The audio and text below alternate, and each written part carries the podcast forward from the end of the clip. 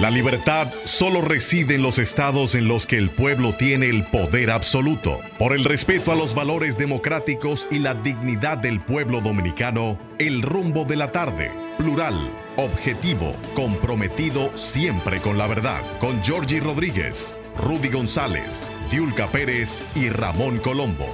Los poderosos ya están en el aire. Buenas tardes, República Dominicana.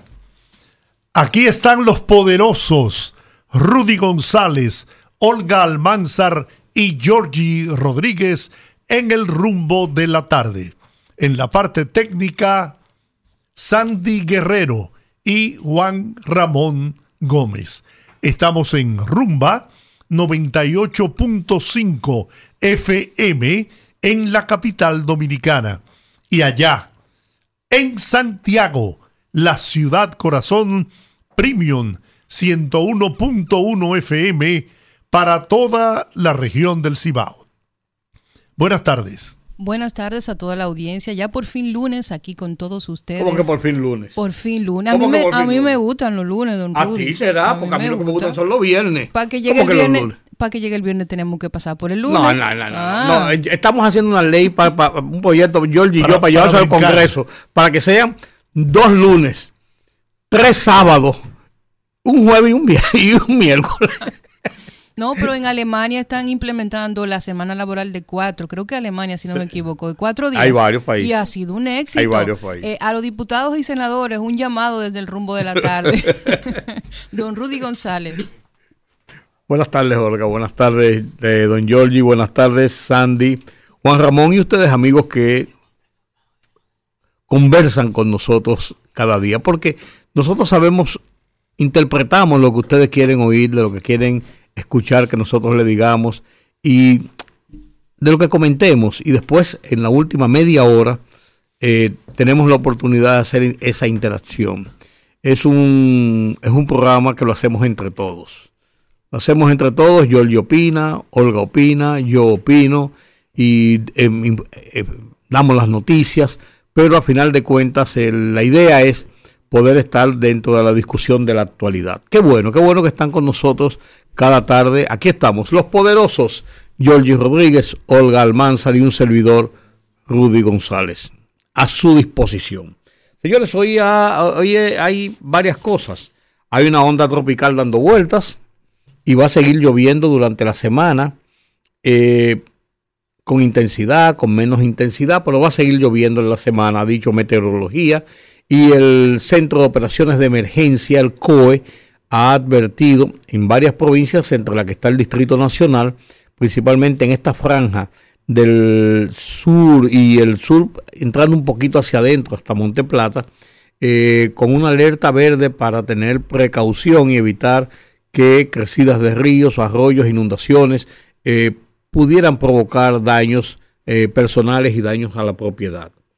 Hay que estar atento porque una lloviznita puede significar un catarro, un catarro puede significar una pulmonía, una pulmonía puede significar una neumonía y de ahí María se va. Cualquier cosita que usted atente contra su salud, usted está jugando con un tambor de el revólver en vez de una bala para la ruleta rusa, quizás con las cinco balas. Firmando con los carmelitas. fácilmente fácilmente. El presidente Abinader sigue en Bruselas hasta el miércoles, hoy lunes, bueno, ya a esta hora son las 11 eh, de la noche, 11 no, son las 1 de la, ¿cómo es? Son las 5 aquí, son las 10, las 11 de la noche en, en esa parte de Europa y ya deben haberse agotado las, las reuniones, los encuentros, los eh, face to face en esa parte de Europa, eh, después de una jornada del día bastante apretada y mañana es el día clave de la cumbre donde los presidentes ven las eh, discusiones que se han realizado, que han realizado sus técnicos para evaluar el sentido de esta reunión del CELAC con la Unión Europea para intercambiar, acordar, eh, discutir sobre los temas que le son comunes, temas de la economía, temas sobre el clima, temas sobre las migraciones, temas sobre los intercambios, temas sobre eh, la ayuda, la, la, solidaridad de unos en favor de otros. Es, un, es, un, es una situación interesante. Eh, yo sigo insistiendo en que las cumbres, las reuniones de los jefes de Estado, de los ministros de los países, siempre serán importantes. Aunque Hugo Chávez decía que eso era ir a perder el tiempo, pero iba a todas. Entonces, pues iba a todas. Claro, ese era un, escenario que él no podía desaprovechar. No, y hablaba tanto que el rey tuvo que decirle, ¿por qué no te ¿Por callas? Qué no te callas? Entonces, el presidente está allí agotando una participación en favor de las posiciones de América Latina y de República Dominicana, su país, y dentro del liderazgo que la ha ido concitando en la región eh, al paso de los, de años que tiene ya en el gobierno de República Dominicana bajo su mando. Tiene previsto retornar el próximo miércoles a República Dominicana, mientras la vicepresidenta de la República, oye, escúcheme, no, no lo tomen a mal, pero que mujercita, que rinde. oye, hoy, encabezó la reunión en, la, policía, Nacional. Y después se fue para Asua a chequear la extensión de la universidad y la cosa. O sea, eh, no lo digo. Y el fin de semana también. En una forma ¿eh? No, no, todo, el fin de semana. Ha sido una excelente colaboradora. ¿Cuántos rindes? Doña Milagros Ortiz Vos, es otra de las informaciones, está, le dio un bajón de presión según lo que oficialmente se ha informado en el parte médico que se emitió y ella fue, acudió a la clínica. Clínica Abreu. Abreu, que está frente a su casa.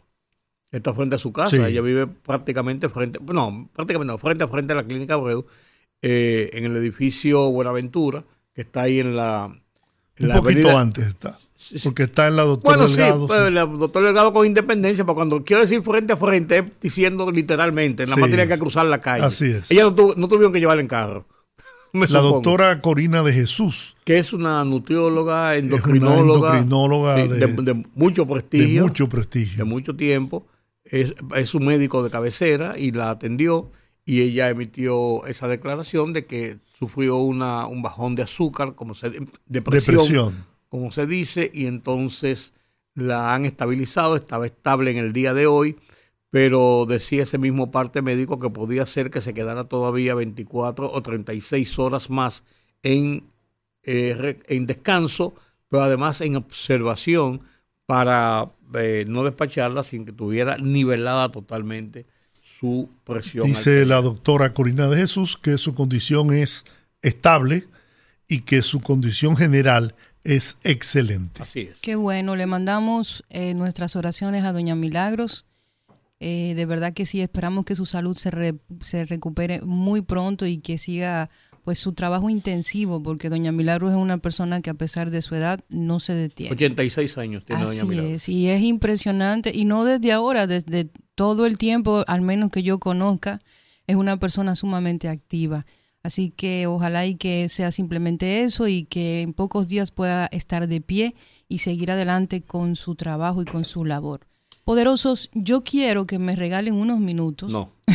Yo no regalo nada aquí. yo te, los vendo. Esto, es una emisora. Ah, bueno. Pues, Además, tú firmaste contrato. Usted, da crédito. tú no pagas ahora. Miren, no, yo pago, yo soy pagadora, pero no cojo prestado ni que me maten. Miren, señores, miren.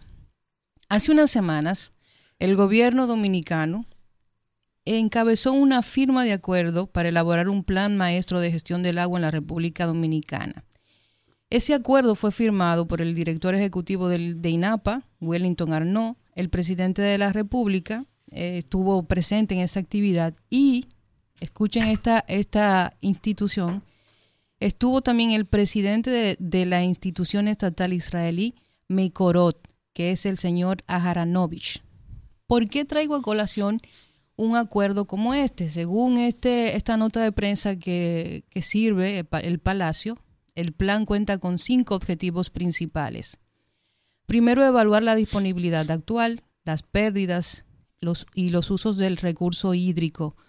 Formular escenarios alternativos de cara a la gestión del agua, la demanda, el uso, diversos horizontes de planificación, desarrollar soluciones de acuerdo con la realidad territorial de la región, identificando fuentes alternas que satisfagan sus necesidades, el consumo de agua potable, saneamiento, y yo creo que al menos en los objetivos es un tema que tenemos pendiente en República Dominicana.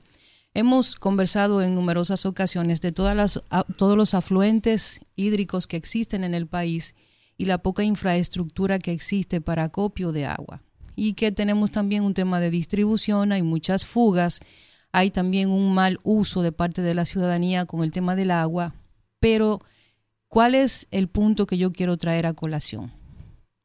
¿Quién es, qué es Mecorot?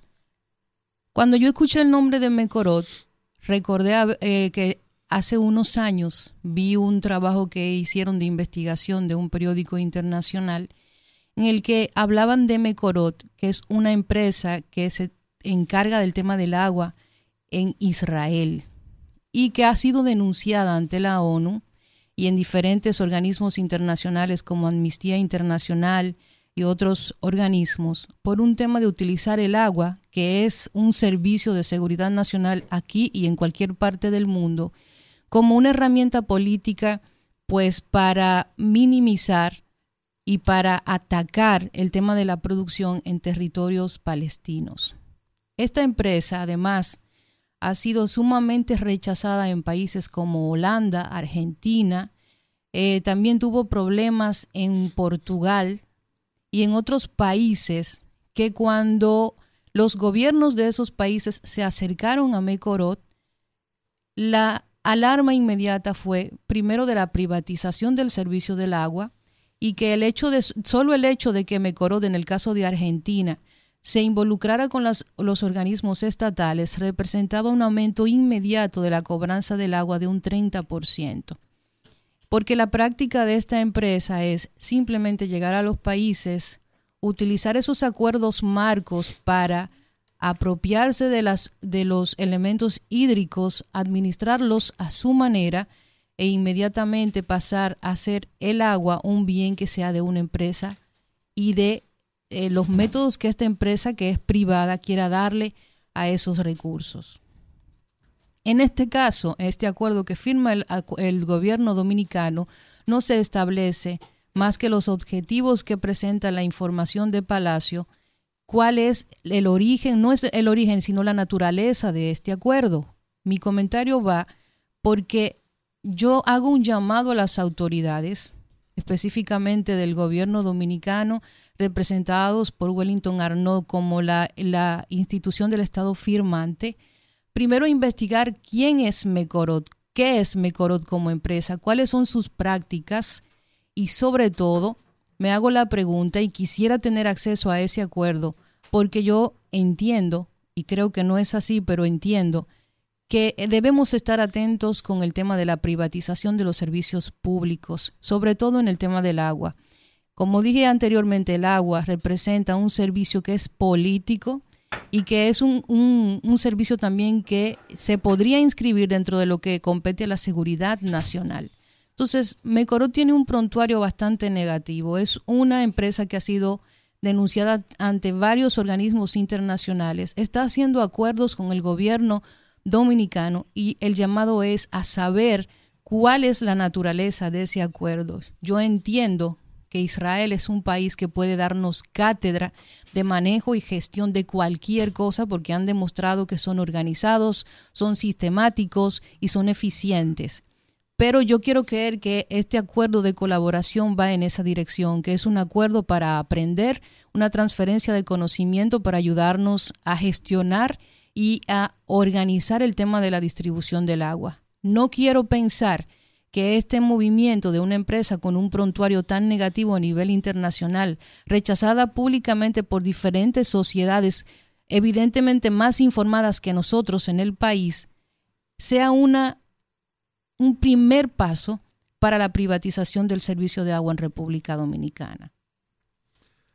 Bueno, yo tengo como referencia que el presidente ha dicho que no se va a privatizar el uso del agua en la República Dominicana.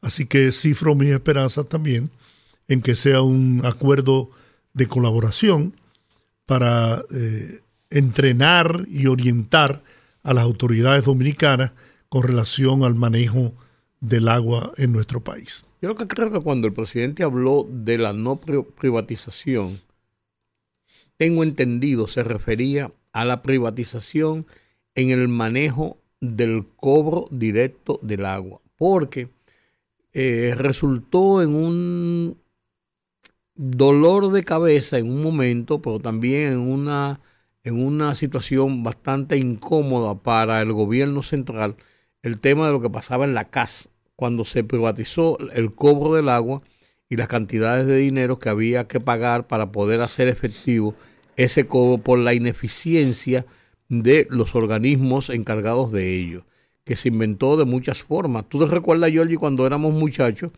que ahí en la Palo Hincado, el acueducto, donde estaba el acueducto, se pagaba junto con la basura. Con la basura. Se pagaba la basura y se pagaba el agua. Eran eh, cosas pírricas, pero venía incluso en un momento determinado cuando se mandaban las facturas de agua, se mandaba también el cobro de la basura. Y eso después se privatizó. Hay una, una compañía, la AAA, que vino a República Dominicana hace ya varios años y tenía ese cobro del agua. Después se habló de privatizar o de negociar que empresas pudieran estar involucrados como en una suerte de, de APP, de público-privada, para la construcción de acueductos en el país. Ya esto es a través del INAPA, no de la CAS, pues están las Coras, la Corazán, la Cora, Cora Plata, la Cora Vega, hay, muchísimas Coras que son eh, acueductos eh, locales. Los acueductos nacionales, los sistemas de agua nacionales lo maneja INAPA, el Instituto Nacional de eh, Aguas Potables y Alcantarillados. Y se habló en ese momento, se habló incluso, había un, la elaboración de un proyecto en principio de que se manejara de esa forma, de que participaran y tuvieran un acceso a cobrar por ese uso del agua, sea al gobierno posteriormente o aparte del gobierno, fuera directamente, fuera directamente con, eh, con los, los, ayuntamientos y ese tipo de cosas.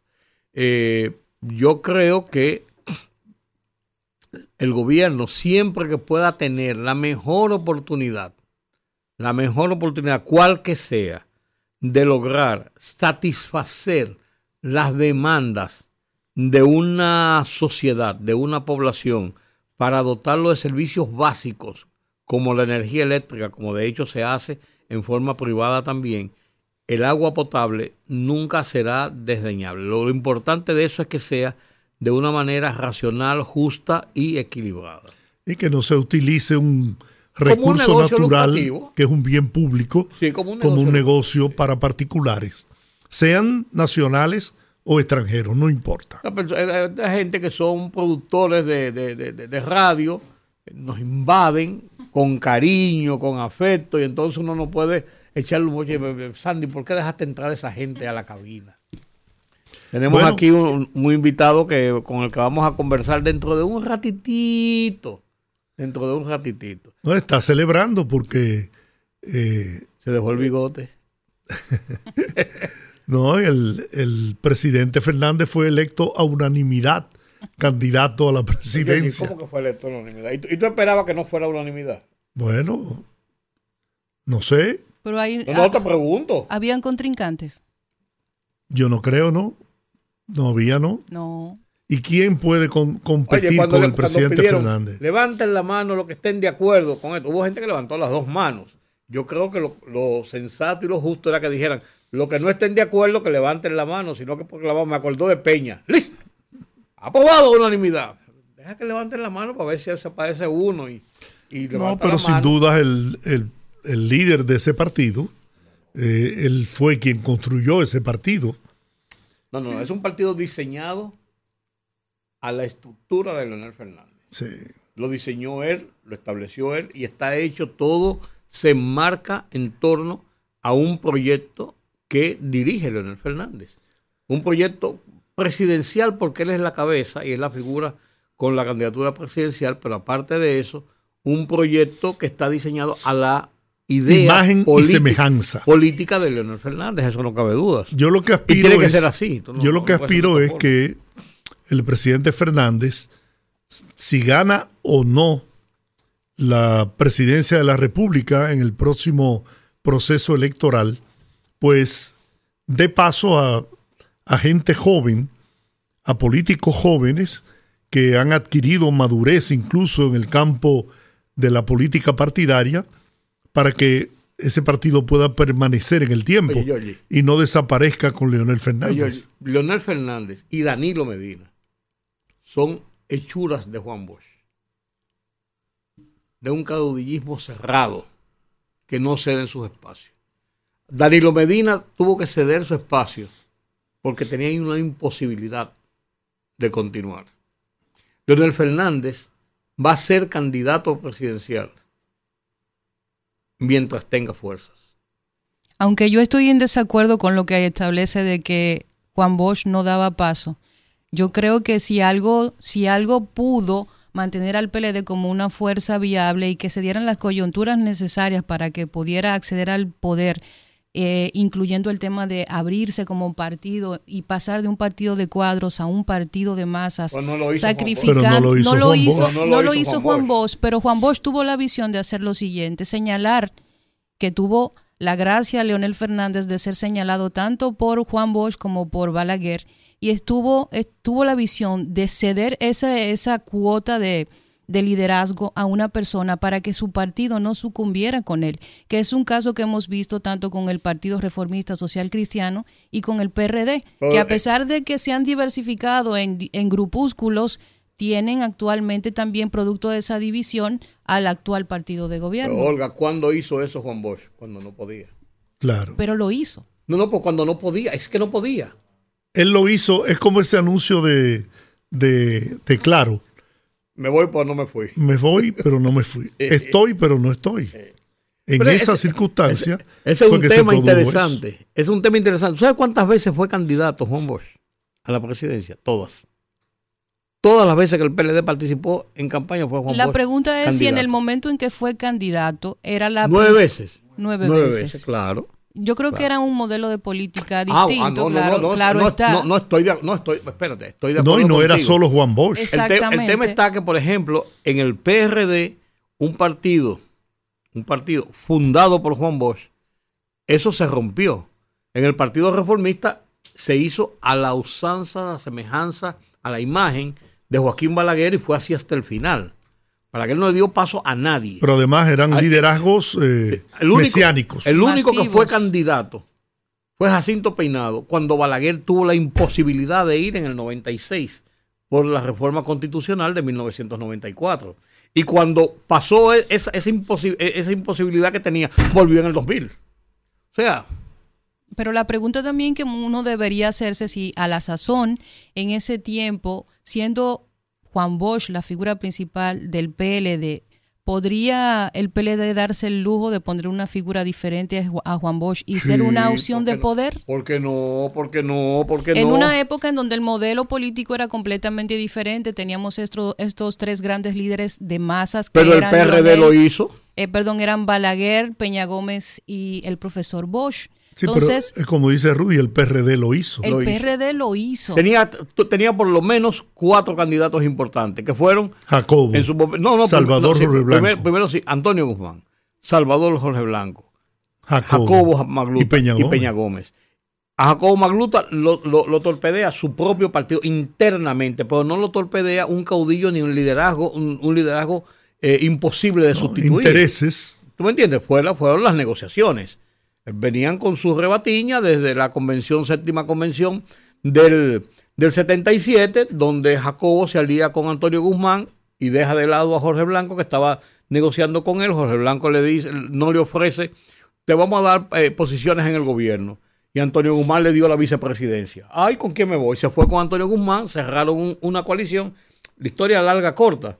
Y ganaron las elecciones y desde ahí comenzó una rivalidad entre los tres más seria. Pero no una rivalidad de un caudillo que imponía. Tuvieron que ganárselo en una convención y tuvieron que pelearlo eh, eh, eh, vis a vis. Sin embargo, precisamente esa diversificación entre las líneas políticas dentro del PRD es lo que eventualmente hace que se dé la división.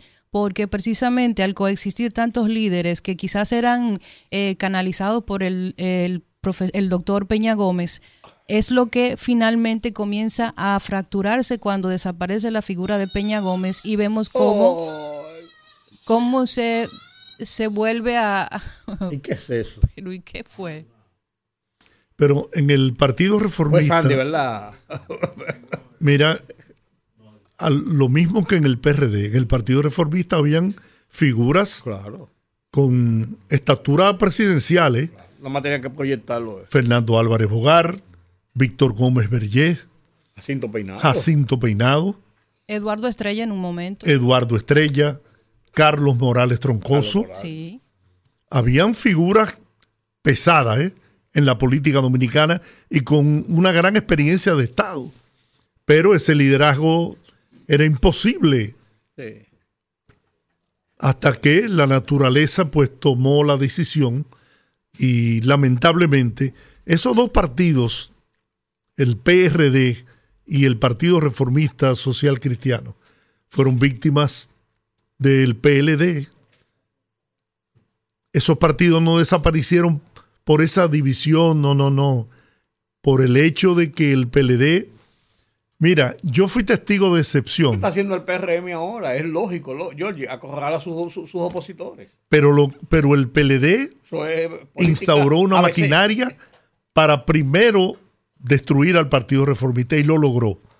Un partido acostumbrado a estar en el poder, su dirigencia, con, un, con una dirigencia municipal y provincial que ningún, ni el PRD la tenía en este país en ese momento dicho por Felucho Jiménez y por otros dirigentes del PLD, que en aquel histórico acto del Frente Patriótico en el Palacio de los Deportes, me dijeron, no nos imaginábamos que el Partido Reformista tenía una fortaleza tan grande, tiene los mejores dirigentes a nivel provincial y municipal, y lo fueron conquistando uno a uno hasta que lograron eh, llevarse a toda esa gente acostumbrada a estar en, disfrutando de las mieles del poder, seducidos por esa eh, posibilidad de seguir en el gobierno y lo conquistaron a todos. y desbarataron el Partido Reformista, esa es la verdad. Yo creo que si aquí se hiciera un ejercicio de política seria, de si los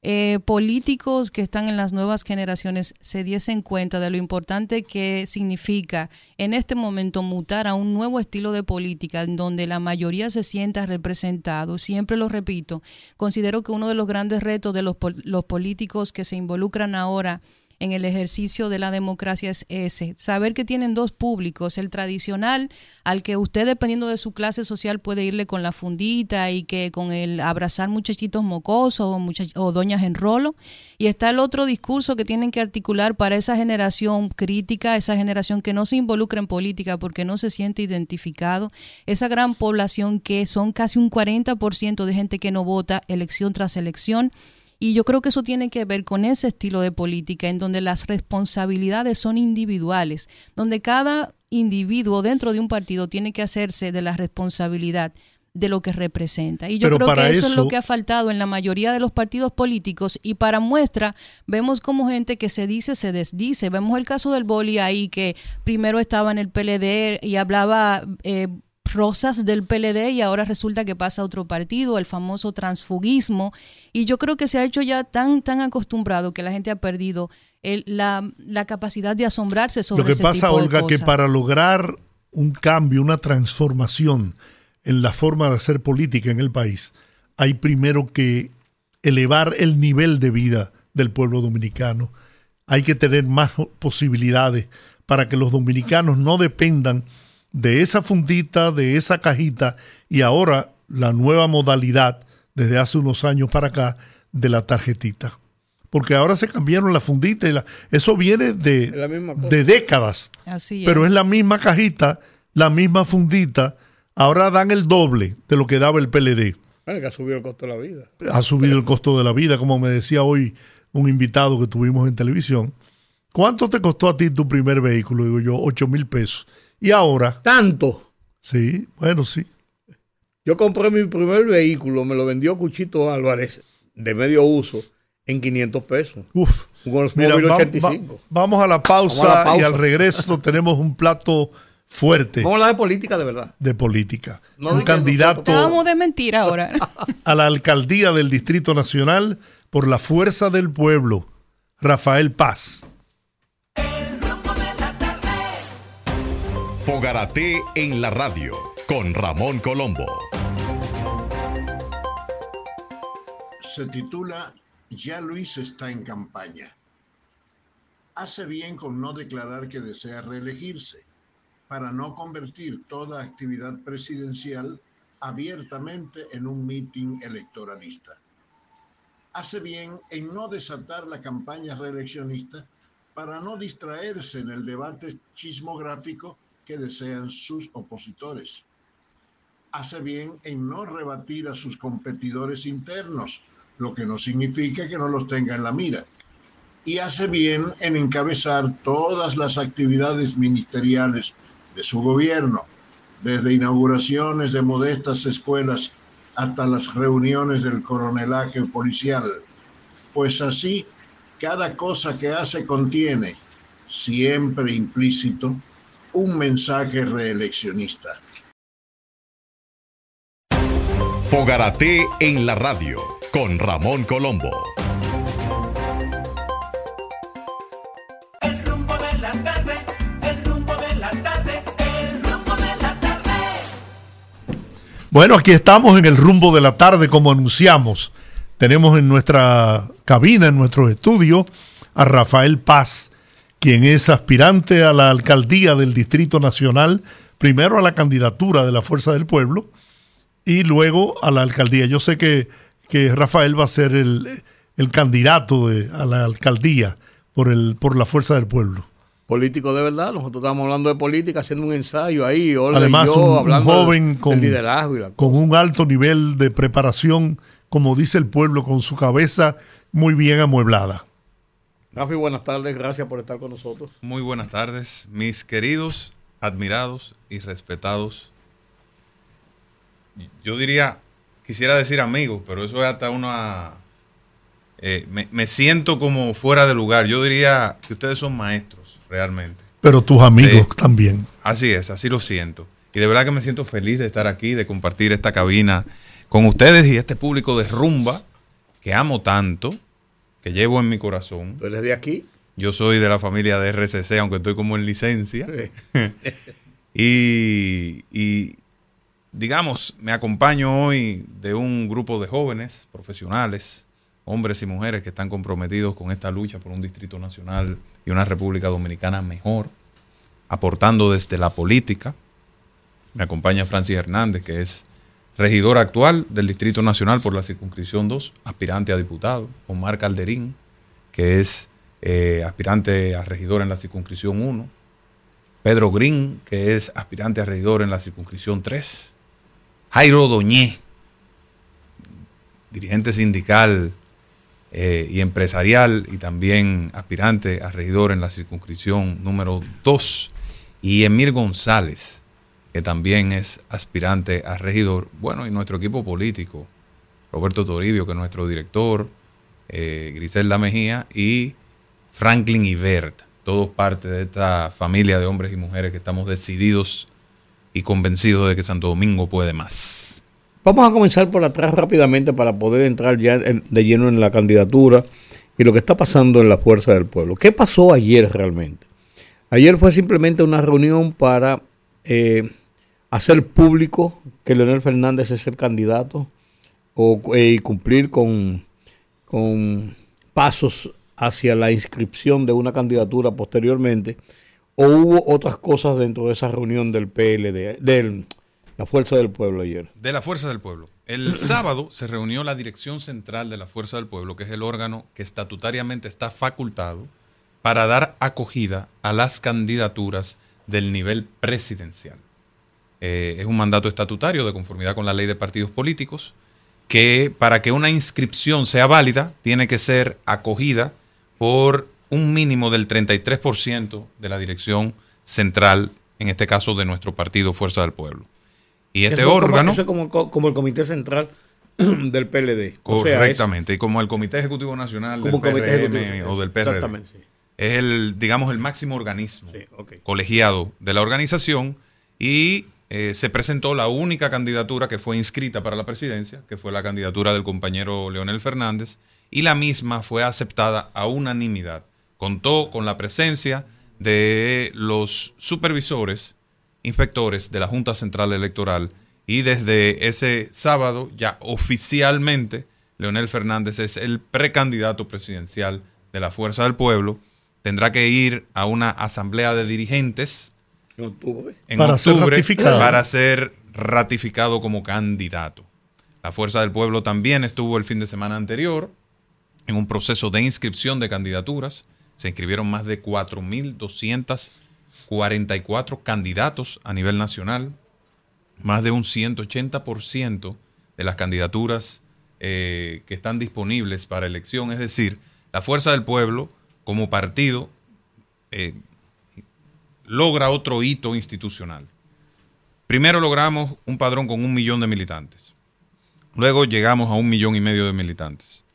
En septiembre llegaremos a dos millones de militantes. Ya hoy superamos los un millón setecientos mil militantes.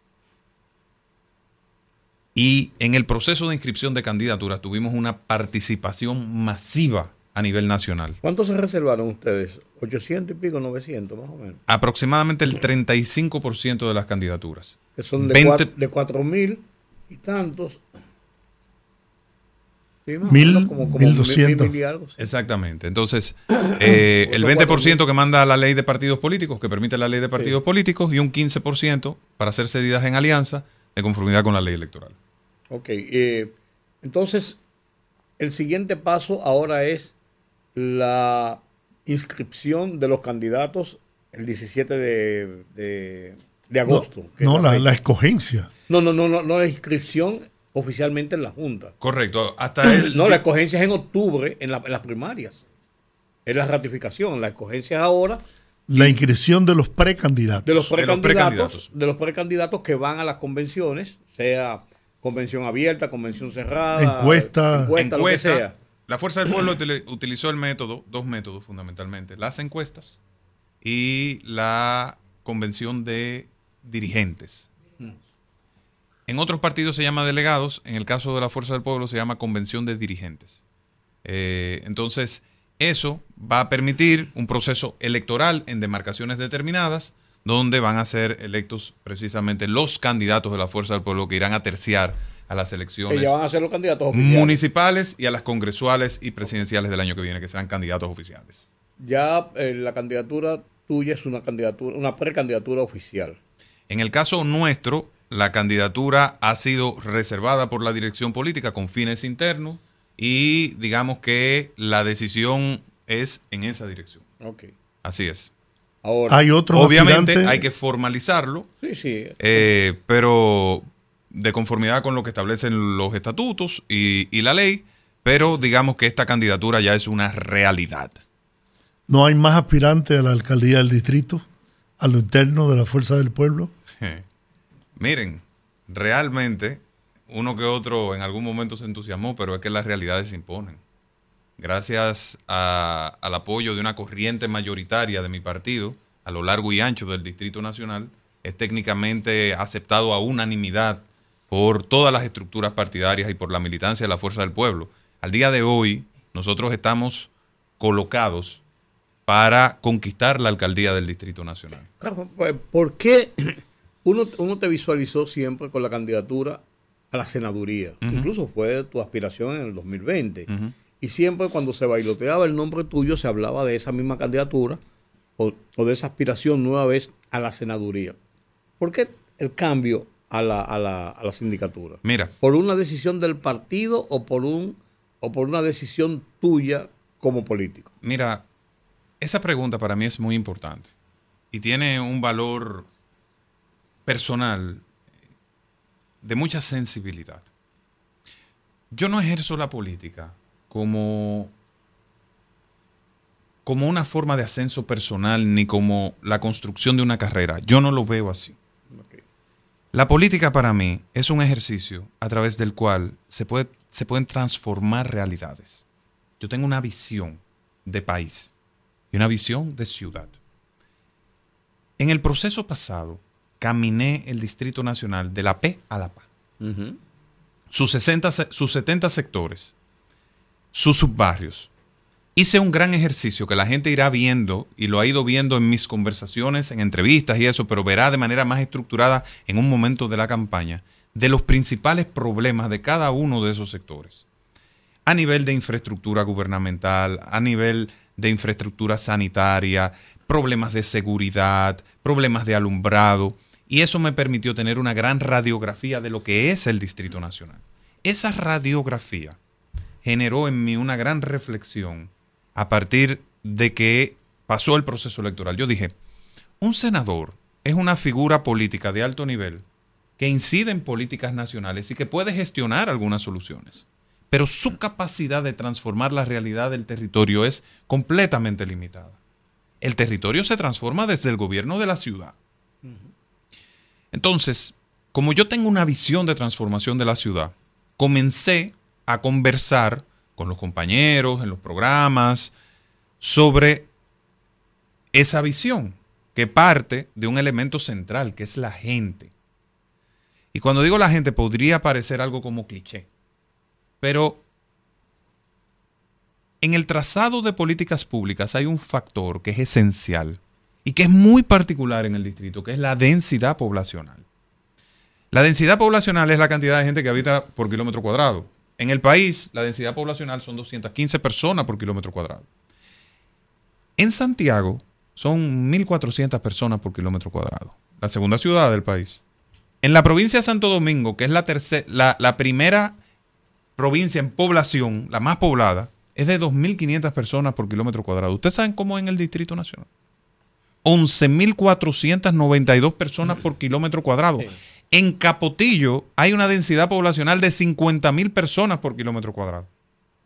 Cuando entra la población, la gente que viene a trabajar, a estudiar, a buscar cualquier tipo de servicio todos los días, Tres veces más de lo que hay que son un millón o un millón doscientos mil personas aproximadamente, esa densidad se dispara a 22 mil personas por kilómetro cuadrado. Estamos hablando de que esta ciudad de Santo Domingo es la tercera ciudad más densa del mundo, solamente por detrás de Dhaka, Bangladesh, y de Mumbai, India. Y esa ciudad hay que gobernarla y gestionarla con las mismas facultades legales que se gestiona el distrito municipal de Jaquimelles o de Canca la Reina. ¿A qué me refiero? Esta complejidad de tránsito, de seguridad, de gestión de los espacios públicos complejos, de manejo del drenaje pluvial y sanitario, se hacen con unas facultades generales que concede una ley que para mí es una burla para el Distrito Nacional, que es la ley del Distrito Nacional y los municipios, porque dice Distrito Nacional porque tiene solo dos de sus casi 300 artículos dedicados al Distrito Nacional, que no es un municipio, es un territorio especial donde reside el gobierno nacional, creado por la Constitución. Y esos dos artículos dicen que el Distrito Nacional es un organismo autónomo, financiera, administrativa eh, y, y funcionalmente. Y otro artículo que dice que tendrá las mismas facultades que tienen los municipios del Bueno, país. así dicen los otros poderes del Estado, el Congreso y la Justicia. O sea, no te, no te quedes del, del- del- del municipio Distrito Nacional. Por eso yo he estado promoviendo desde la campaña pasada, incluso como candidato a senador, una ley de capitalidad Sí. que le dé facultades reforzadas al gobierno de la ciudad. Nosotros tenemos un reto enorme con la prevención del delito aquí. Y he dicho y he hecho un compromiso. Al día 2 de mi gestión como alcalde, ese desorden que hay en las esquinas, donde hay más de 50 personas pidiendo, limpiando vidrios y vendiendo de manera informal, se va a acabar. Vamos a limpiar las esquinas de la ciudad. Aquí hay un reto enorme con relación al drenaje pluvial que tiene que ser resuelto antes de que calculemos su costo en vidas humanas. Aquí hay un problema. A nivel topográfico, la capital son dos grandes realidades.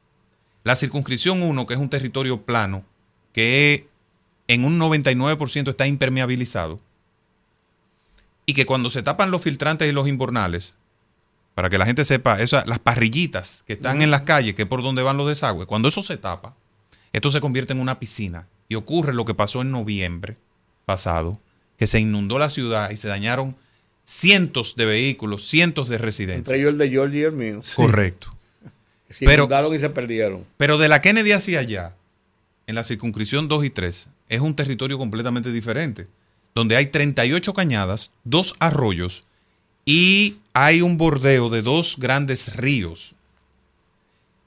Allí el problema es que las cañadas y los arroyos se han convertido en vertederos acuáticos depósitos de depósitos de basura. basura.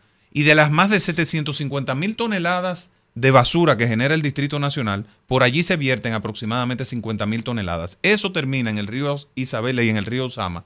Y cuando se rompen las mallas de contención que hay, entonces terminan en la playita de Montesinos y toda la ciudad se queda anonadada con la cantidad de basura que baraja por los ríos. Entonces esos temas tienen que ser resueltos y para ello se requiere una gestión municipal activa. Yo pretendo y estoy decidido a iniciar la cuarta ola de inversiones en el Distrito Nacional. ¿Por qué? La última ola de inversión, la tercera, la encabezó Leonel Fernández con los elevados, los túneles, el metro de Santo Domingo y toda la reforma del sistema vial de la ciudad. La segunda fue el doctor Joaquín Balaguer con la Kennedy, la 27 de febrero, y la expansión de la ciudad, digamos, fuera de lo que fue el diseño original implementado por la primera ola de transformaciones que la impulsó la dictadura, que construyó la avenida Duarte, la George Washington, la Independencia y esos corredores eh, de las periferias, ¿verdad? Bueno, la, la ciudad de Santo Domingo llegaba a lo que hoy es la Abraham Lincoln, que era Avenida Jeffra. No, no, de Abraham Lincoln era las afueras, la última Sí. callecita que había, la Máximo Gómez que llegaba. Sí, bueno, pero y la, la- y la universidad estaba afuera. Sí. Íbamos a matar hambre, a, a, A marotear. a marotear, a buscar mango y cajuiles. Así es. Tú no das ni un besito, Rafael, cuando es. Miren, entonces, esta ciudad, que desde el 2012 se enterró la inversión pública en la ciudad, ha tenido un crecimiento exponencial desde ese momento. ¿Ustedes saben cuánto ha invertido el sector privado en infraestructura eh, de vivienda y comercial en la ciudad? Más de 100 mil millones de pesos. Nosotros necesitamos generar soluciones para los capitaleños. El que vive en Cuesta Hermosa, por ejemplo, o en la República de Colombia, tarda tres horas en llegar a su casa en hora pico. ¿Por qué? Porque los reyes católicos y, la, y los próceres se colapsan. Entonces hay que generar una salida alternativa. Nosotros estamos planteando llevar la avenida del puerto hasta el río Isabel y conectarla con la República de Colombia para hacer algo parecido a lo que ocurrió o lo que se hizo en la ciudad de Nueva York con el FDR, una especie de, eh, eh, digamos, de highway alrededor del río con pequeños puertos incluso, que permita utilizar la vía eh, eh, marítima como un, un lugar, un medio de comunicación también. Nosotros estamos desaprovechando 8 kilómetros de río navegable en la ciudad de Santo Domingo. Y combinar eso con una necesidad muy sentida en la circunscripción 3. Ustedes saben que en la Eso circunscripción cuesta 3 mucho dinero, eh, Rafael. Eso cuesta todo el dinero del mundo. eso cuesta dinero, Mucho dinero. pero genera mucho retorno también. Bueno. Es el tipo de inversión que te reduce el consumo en combustible de manera importante, te dinamiza la economía y lo que tú pagas por esa inversión entre el Estado y el ayuntamiento terminas retornándote en términos económicos. Es como, por ejemplo, la circunvalación de Santo Domingo. Yo le quitaría los peajes a la circunvalación. Y tú dirás, pero ¿y cómo tú le vas a quitar los peajes? ¿Y, cómo el Estado recupera la inversión? La inversión del Estado se recupera por cada vehículo que deja de pasar por la ciudad. Sí. Eso es- Cada vehículo que tú sacas de la lógica. ciudad es lo que te paga esa inversión que se hizo en la circunvalación de Santo Domingo. Entonces, ¿a qué me refiero? Tenemos que hacer inversiones inteligentes que mejoren las condiciones de vida de los capitaleños y hagan la ciudad más funcional. En la circunscripción 3 no hay parques, señores. No hay áreas verdes, no hay clubes deportivos. Capotillo, que nos vivimos quejando de Capotillo por la 42 y todas esas expresiones, no tiene un club deportivo y cultural un, un multiuso. ¿Ustedes pueden creer eso, donde los jóvenes hagan deporte?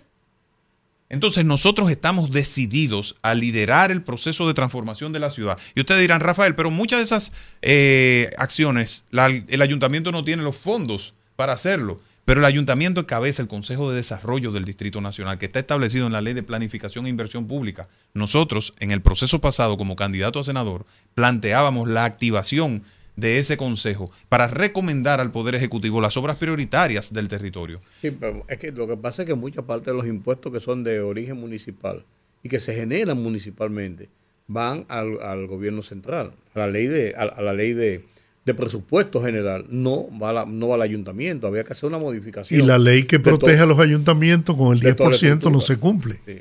No Mira, se ha el- cumplido nunca. No, y el gobierno lo que hace es, el gobierno lo que hace es que le pasa una mesada mensual al ayuntamiento, ahí hay unos cuarticos para que te estés tranquilo. Esa, esa es la realidad. Hay que hacer una transformación en ese caso de, Y, y de todo apoya, el sistema. y apoya a los gobiernos municipales con el asfaltado, Ah, sí, una claro, serie de, de obras. Para resolver eso, nosotros tenemos dos vías.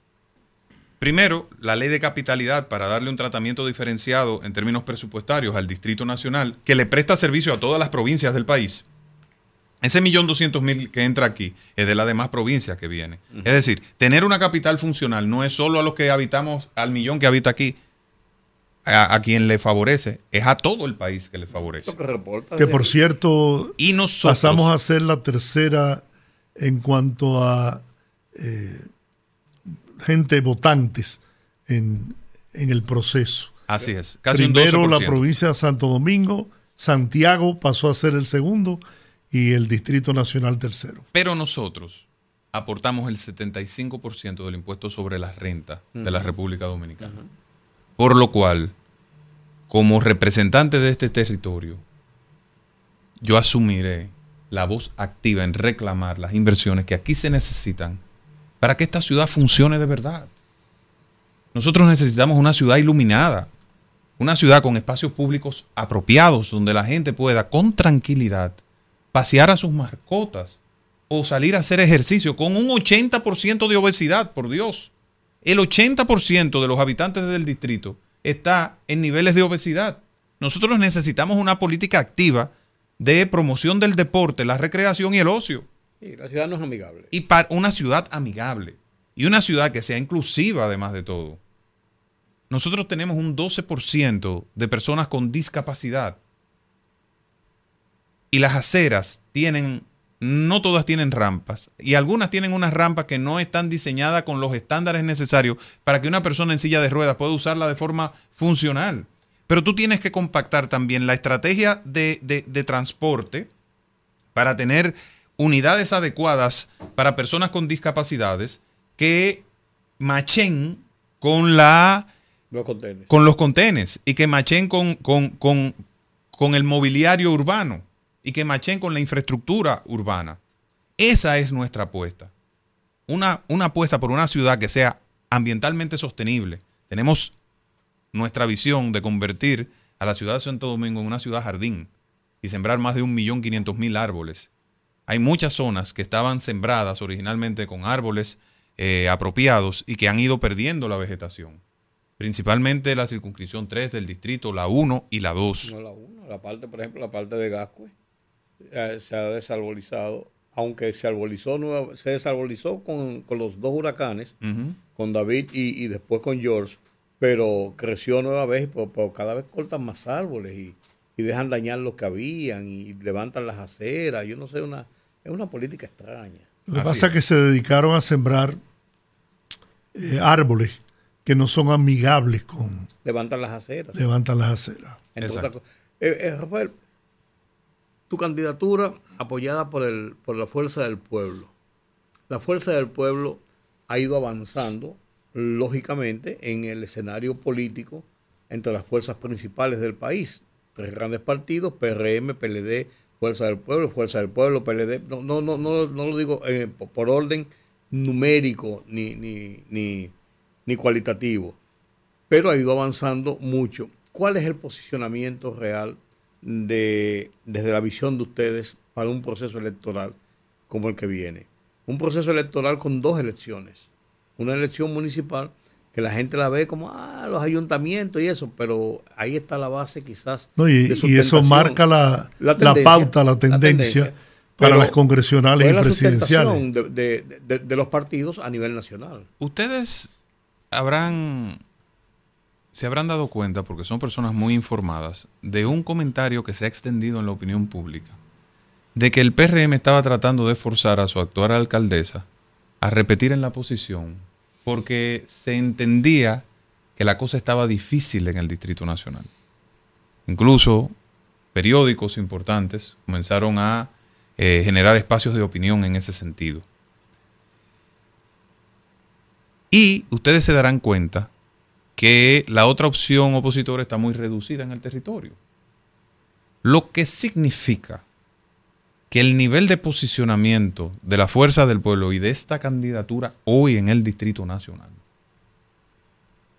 es tan determinante que nosotros estamos colocados para llegar a febrero como la principal fuerza política y ganar la alcaldía. Y les puedo decir que si fueran hoy las elecciones, ganáramos la alcaldía y la senaduría del Distrito Nacional y Leonel quedara en primer lugar en la capital. El PRM solo lleva alguna ventaja en la circunscripción 1 del distrito, que se ha ido deteriorando de forma progresiva. Pero en la 2 y en la 3, la fuerza del pueblo es una fuerza hoy hegemónica, porque la gente está cansada de un gobierno, primero, que ha hecho retroceder todos los servicios públicos básicos. Lugares que eran 24 horas, hoy reciben tandas de apagones que eran parte de la historia. Servicios como el correo, como el, como el pasaporte. La gente está recibiendo citas para seis meses para ir a buscar su pasaporte. La comida cara. La seguridad fuera de control. El presidente de la República ha tenido que sustituir al jefe de la policía y al ministro de Interior e ir a despachar la política de seguridad los lunes, como que si eso Bueno, pero el, fuera presidente incidir. de la República, según establece la Constitución, es el comandante en jefe de las Fuerzas Armadas y la Policía Nacional. Ahí parece que a Leonel Fernández se le escapó, habiendo sido presidente en tres periodos, parece que se le escapó esa, esa facultad del presidente. Claro, es una facultad que se ejerce dentro de los cánones tradicionales del Estado dominicano. Pero cuando no funcione, como no está funcionando, la estrategia que va a hacer el presidente se va a, de- a sustituir al mismo por decreto. ¿A quién le va a atribuir la responsabilidad?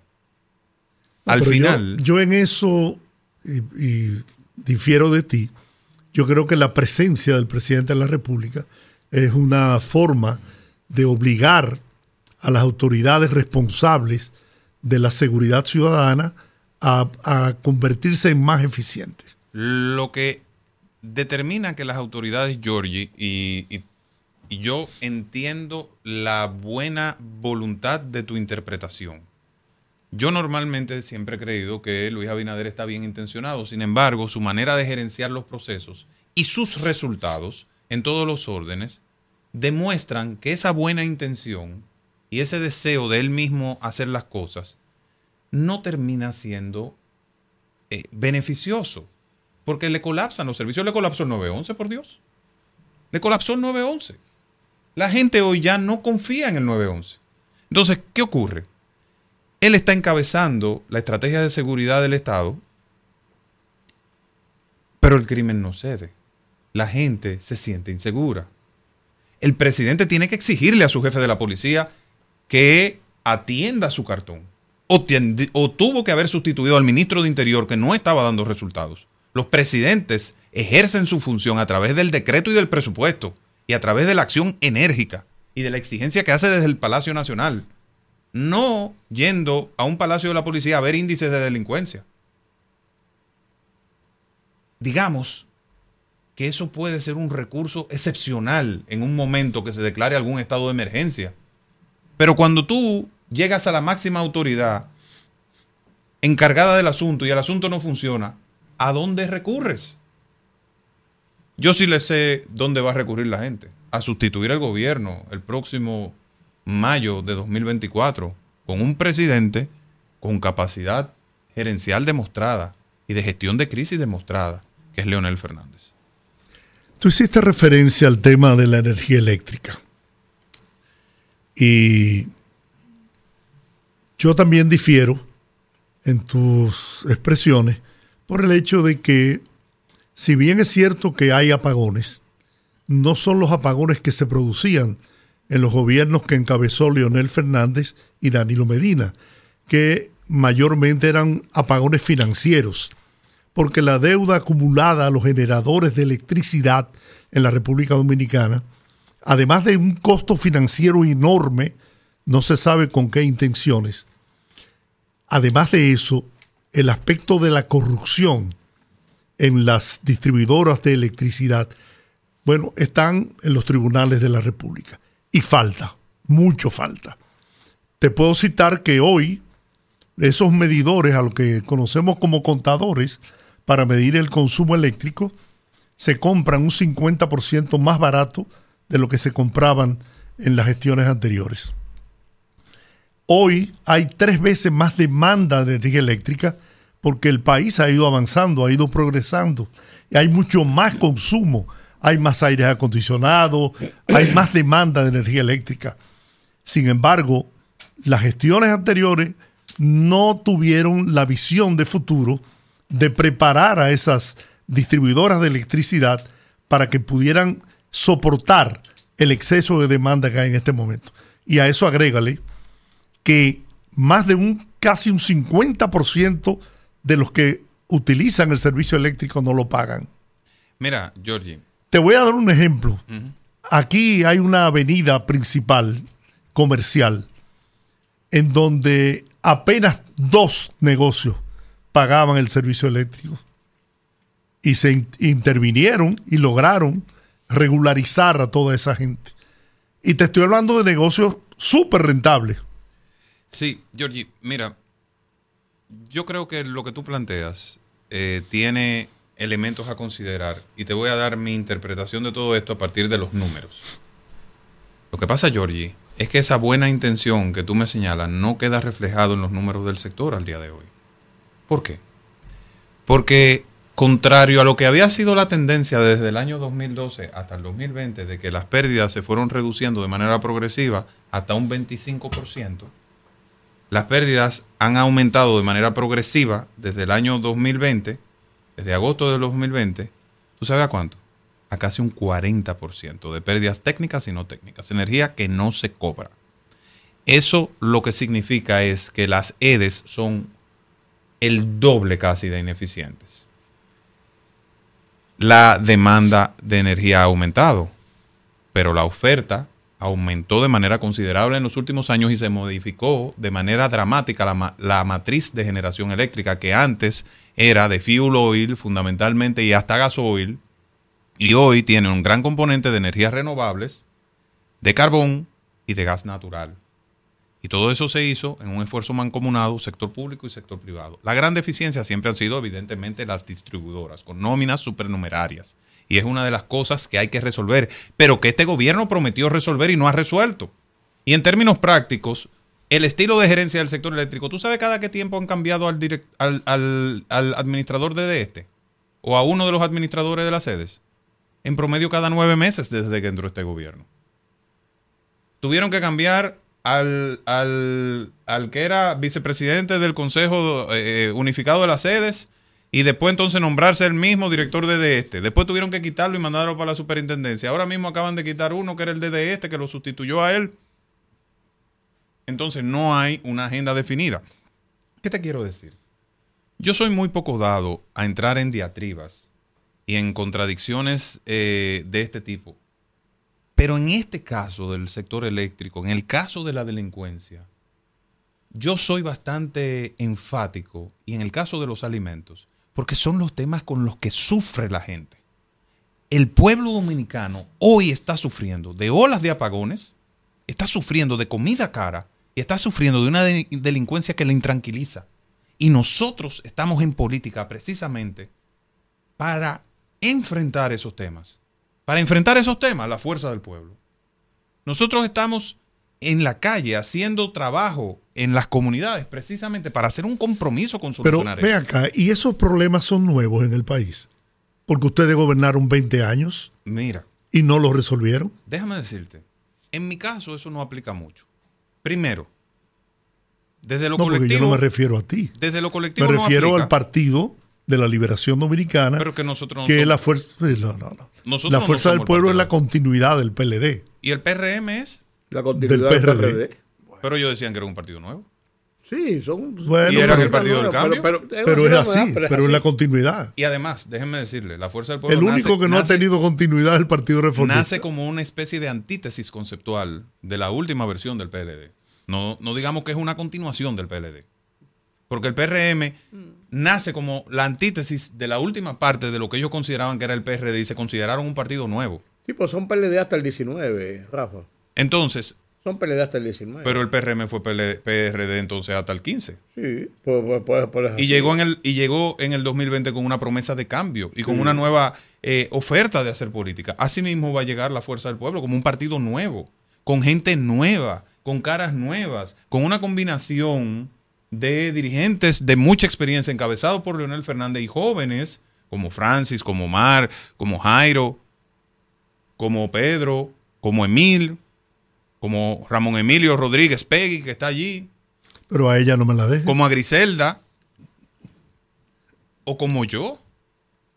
La gente dice, Rafael, tú fuiste funcionario dos años en el área de competitividad, en una posición más vinculada al sector privado en términos prácticos que al sector público.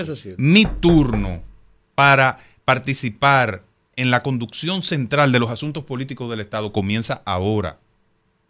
Y ahora tenemos un compromiso de enfrentar eso. Señores, es que tengo miedo, escúchenme. Yo quiero que esto lo tomemos en serio. Estoy asustado con la situación. ¿Por qué? Es sencillo. En una ciudad como Santo Domingo, el 40% de la gente vive en semilleros y en tugurios, en lo que se conoce como favelas. Y si nosotros no le damos solución a las necesidades de esa gente, no gestionamos bien esa juventud con deporte, con oportunidades, con espacios dignos, estamos gestando un problema social ¿Qué tiempo tú que vamos a sufrir. ¿Qué tiempo tú piensas que toma el transformar todo eso que yo estoy de acuerdo contigo que existe? Ahora, ¿qué tiempo se toma en transformar todo eso Mira, en el país? el Porque tiempo no es que solo se la tome capital. es un tercio o un cuarto del tiempo que se tomaría si se sigue al ritmo en que se va. Nosotros tenemos que pisar el acelerador. Estoy convencido que con una acción concentrada, con proyectos claros como los que llevamos nosotros, en 8 o 12 años tenemos una ciudad transformada de arriba abajo. Siendo racional y no siendo populista, porque algunos me quieren acusar a veces de ser populista porque ando en los sectores, metido en todos los callejones y subiéndome en escaleras. Yo hago eso porque esa es la cara de la capital que mucha gente no quiere ver y que hay que entender para poder enfrentar esa situación. Que tenemos que enfrentarla porque si no la pequeña burbuja en la que vive toda la otra parte de la sociedad se va a poner tan pequeña que va a terminar llegando a las puertas de la casa de la gente. Y yo quiero que el que me escucha en este momento lo entienda. Nosotros tenemos que enfrentar el grave problema de exclusión social y de marginalidad que tenemos en el Distrito Nacional, pero no con políticas superficiales, transformando el territorio con políticas públicas reales. Ese es el compromiso que tenemos con la capital. Y por eso decidimos dar un giro de una posición políticamente importante como la que podía ser senador a una posición de transformación esencial del territorio, que es la alcaldía del Distrito Nacional. Y nos hemos preparado, tenemos un equipo bien formado y estamos decididos a transformar una realidad que es inaceptable ante los ojos de la mayoría de los dominicanos. Rafi, gracias. Tú sabes lo que es Discurso, discurso tiene. No, no, tú sabes lo que es esto. El tiempo en la radio. Así es. Sí. Gracias por estar con nosotros. Qué bueno, qué bueno oír eh, eh, posiciones enérgicas, de, preñadas de buena voluntad y que forman parte del debate. Y debe ser la parte del debate. El debate abierto que debemos llevar los dominicanos de mano de los dirigentes políticos que tratan de llegar a las posiciones de poder. Tenemos tu participación nueva vez aquí en el rumbo de la tarde y que no sea la primera ni la última. Porque tú te desapareces. Déjame, déjame, déjame reclamártelo. No, no, no digas nada. Déjalo así. Es que estoy metido en los barrios de la capital, estoy metido en los sectores, pero gracias. Y yo estaré aquí todas las veces que ustedes me digan, yo estaré aquí con ustedes. Si no, ya cuando comencemos la, la campaña abierta, Y lo voy a dejar hablar a ellos la próxima vez, La- porque no, No, eh, Pero por lo menos que den su nombre y el, saluden, el ¿no? líder, el líder, tú sabes cómo es, pero no, no, no, no le paren a eso, ¿eh?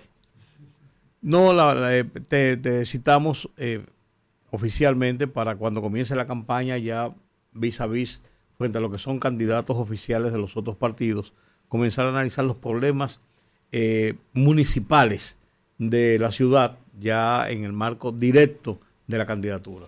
¿Te parece? Antes, acuerdo. antes de que se me vaya, Rafi, Ahí estaba loco, por eso te estoy, te estoy salvando y tú no te despides. Coge ahora. ¿cuál será tu actitud, tu posición frente a la corrupción y la impunidad? Algo que el país precisamente tomó la decisión de sacar al PLD del poder como consecuencia de esa corrupción enorme que padeció el pueblo dominicano. será la misma posición con la que he ejercido mis funciones públicas y privadas. En el CONEP la convertí en la institución del sector privado más transparente, con un modelo de gobierno corporativo auditada sin ningún tipo de notas ni objeciones en todos los años de ejercicio. Y en el sector público, en el Consejo de Competitividad, hice una gestión tan frugal, tan transparente, que los amigos del PRM prefieren no hablar del Consejo de Competitividad para no reconocer todo lo que hicimos allí y cómo lo hicimos. Yo me he caracterizado y el que ha trabajado a mi alrededor y ha tenido la oportunidad de verme trabajar por hacer las cosas con honestidad, con transparencia, con compromiso, incluso sacrificándome a mí mismo, mis finanzas. Cuando entré a la política, ustedes lo saben, tenía todo resuelto. No tenía necesidad de entrar al mundo de lo público para tener ni una posición de liderazgo, para tener acceso a los mejores espacios de la sociedad dominicana o para estar en la primera línea en cualquier lugar. Lo hice por compromiso, porque estoy convencido de que podemos transformar las realidades cuando la gente que se prepara, que tiene valores, que fue formada por familias de bien, decide asumir la responsabilidad de ir a la política. Por eso me rodeo de jóvenes trabajadores, honestos, comprometidos. Y por eso hago una apuesta seria por la política de la buena. Por eso no ando con un saco de piedras lanzándolas al pasado o a mis adversarios. Y, no me sobra, no me falta humildad ni, ni eh, vamos a decir, hombría de bien para reconocer el trabajo que han hecho quienes me antecedieron y me anteceder- antecederán en la función. Gente como, como Fello Suberví, que hizo su aporte, Roberto hizo su aporte, David hizo su aporte, Carolina ha hecho su aporte y han hecho gestiones decentes. Nosotros iremos a hacer una gestión decente. Bien, vamos a la pausa. Rafael Paz, nada más y nada menos que candid- precandidato, pero yo sé que será el candidato de la Fuerza del Pueblo a la alcaldía del Distrito. Nacional. Chacho.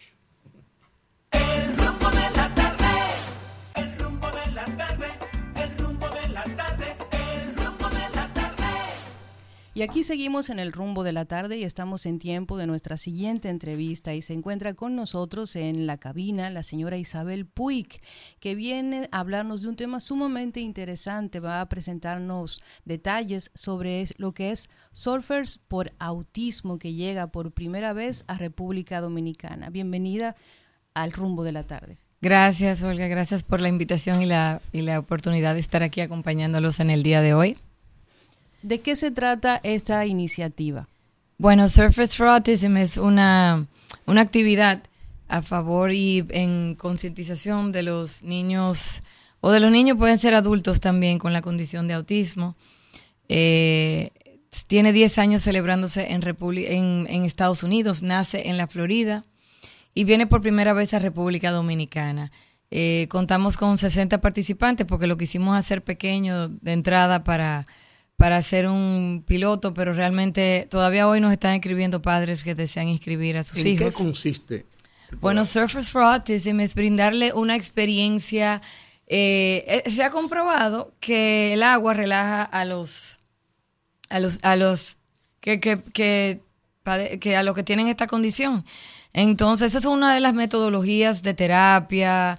Entonces, es básicamente es una simulación de lo que sería un surf o surfear. Eh, no hay, no son olas, son olitas, es ahí mismo, es cerca de, contamos con todas las medidas de seguridad, viene el equipo de fuera, son personas que tienen 10 años en el, en, celebrando este evento en todo Estados Unidos. También contamos con el equipo de Fundación Manos Unidas por Autismos, los voluntarios, psicólogos, eh, eh, estudiantes de psicología de diferentes uni- universidades y tenemos también dos expertos en eh, psicólogos clínicos que son expertos en esta materia de, de, de- de autismo eh, y contamos también con surfistas. ¿Qué se logra con, esta, con estos eventos? Bueno, con este evento lo que queremos es re- es regalarle a los participantes un lindo día y una bonita experiencia y que ellos se relajen y una sonrisa realmente. Es completamente gratuito. Ahí nadie gasta nada. Nadie tiene que gastar un peso. Es completamente uno de los lineamientos internacionales de Surfers for Autism es que es gratuito. Eh, desde la botella de agua hasta la entrada, hasta la comida. Todo es patrocinadores y donaciones, no hay nada de eso. ¿Y qué, se lo- qué más que una sonrisa y una- un bonito día para estas personas? Pero contribuye a, a mejorar en algo. sí, totalmente es una terapia. Es lo que es una terapia, los relaja. Por ejemplo, uno de los, una de las, de las, pues somos un grupo de coorganizadores de diferentes segmentos. O sea, yo me dedico, eh, uno de mis, eh, de, de mis, de mis negocios, nosotros tenemos una franquicia de eventos deportivos que atraen turismo deportivo, que es de surf. Otro hace eventos de surf para niños. Eh, hay otra, eh, otra, otra coorganizadora que es Emilia Díaz, que ella es la dueña de Quinoterapia EDB, que es la que tiene un mismo programa para niños con esta condición, pero con los caballos. O sea, eh, eh, somos un equipo completamente, yo diría que equipado para celebrar este evento. Y lo que logramos, sí, eh, eh, lo que logramos es eh, uno, como un día de terapia para los... Bueno, de hecho, ya nos han preguntado que si queremos eh, dar clases y organizar un programa para esto. Y yo, bueno, vamos a arrancar con el evento, porque, bueno, es que hemos tenido todavía hoy, estamos recibiendo preguntas y personas que quieren asistir y quieren colaborar. Y ha sido maravilloso como la gente se ha volcado en, no, no, personas individuales, empresas. Todavía ayer en el supermercado yo estaba, mira, yo quiero donar 60 zapatos de agua para, para los niños, o sea, para los participantes. Y la verdad que se logra que ellos, es como una terapia para ellos, desarrollarse, relajarse. En un día no lo vamos a lograr, pero más que nada es una actividad inclusiva para ellos, donde ellos pueden y donde, eh, donde ellos pueden sentirse bien y donde podemos crear conciencia sobre ¿Qué esto. capacidad tienen ustedes de manejar en este, en este programa de un día con la cantidad de personas que están, que están tratando de asistir? Bueno, eso está calculado ya. Esos lineamientos lo, de- lo, lo establece Surfers for Autism eh, y calculamos por participante porque cada niño tiene una persona en su lado con salvavidas. O sea, estamos hablando que la playa no le llega a mí, no me, a mí me- no me llegaría hasta las hasta la, hasta las rodillas. Pero tenemos personas, y mire, eh, pueden buscar en, en www.surfaceforautism.org o en mismo Google, así, Surface for Autism, y van a encontrar fotos bellísimas de los niños con una sonrisa y una alegría y una felicidad. Eh, estuvimos en el último evento que ellos ¿Dónde, celebraron. dónde en se va a celebrar?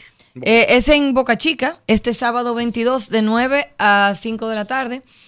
Eh, bueno, en Boca Chica, al lado del Hotel Walla, en esa playa donde, donde se hace so- sta- paddle también, que ellos también son coorganizadores del evento, la gente de Sub Club RD. Eh, bueno, que no, eso fue una idea. Y le quiero comentar cómo nació la idea. Nosotros nos envió el Ministerio de Turismo a una exposición de surf en, en Orlando en enero auspiciado por turismo, fuimos tres participantes para desa- porque el, el Ministerio de Turismo quiere desarrollar el surf en República Dominicana como un método de turismo deportivo, sobre todo en la costa norte, que es donde más hacemos los eventos.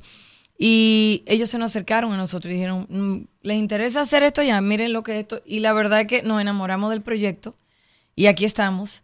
Y ya es una realidad. Tenemos seis meses trabajándolo y la verdad que ya es una realidad y es increíble como todo el mundo se ha volcado. Es gratuita la entrada. Los padres, familias, puedes ir, van a haber juegos para niños y, y, eh, en tierra, en lo que los niños están en el agua, porque eso está organizado por minutos. O sea, ¿cuántos niños van a haber en el agua al momento? Van a haber siete niños en el mismo momento en lapsos de 15 minutos. Así se maneja el surf realmente. Se llama hits eso. Entonces van a ver por cada hit un ni- siete niños en el agua con siete tablas inflables, que si se dan un golpe son tablas de soft top, nada con salvavidas, un- una persona a su lado de cada uno, con experiencia, uno sabe de surf y de agua y la otra sabe de, de psicóloga clínica. En principio tú dijiste, eh, habla de niños todo el tiempo, porque dijiste también pueden haber adultos. O sea, Sí, lo que pasa ¿cómo, que- cómo, cómo- cómo- cómo- cómo ligar niños y adultos y cómo, cómo manejar esto? Bueno, lo que pasa es que ellos tienen, ellos tienen una condición que, en fin, para niños y adultos es básicamente lo, Lo mismo. mismo, Por ejemplo, sí. hay cosas que no podemos tener como una música alta, como ciertas cosas que eh, música suavecita, o sea, ciertas cosas. Entonces sí se pueden integrar adultos, pero en este caso, o en este caso, hemos, nos hemos enfocado más en niños porque es nuestra primera vez. Y lo quisimos hacer así, como vamos a, vamos a enfocarnos en un renglón en esta vez, para ver cómo reaccionan los padres, para ver cómo va en su desarrollo y para ver qué pasa de aquí. Pero realmente esto es todo puramente benéfico y lo hacemos por el amor al arte. Esto es completamente no lucrativo. La, el lucro va a ser ver la sonrisa que vamos a ver. Todavía estamos todos los días el equipo que decimos, wow, qué emoción y lo que vamos a lograr. Nos emociona más que los mismos eventos que hacemos, que sí son lucrativos.